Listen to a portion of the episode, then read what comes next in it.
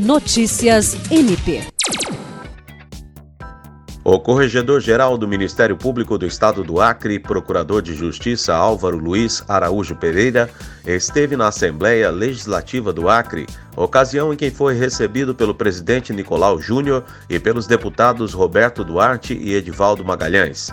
A visita teve caráter institucional e é a primeira que o procurador faz à ALEAC depois de assumir o cargo de corregedor-geral em janeiro deste ano. O presidente da ALEAC pontuou que a união entre as instituições é fundamental para a sociedade. Os demais parlamentares presentes também destacaram a importância de as instituições atuarem de forma independente e harmônica. E o deputado Roberto Duarte comentou que a relação de harmonia entre o Ministério Público e o Poder Legislativo, assim como outros poderes, é importante para a democracia e muito mais importante para a população. William Crespo, para a Agência de Notícias do Ministério Público do Estado do Acre.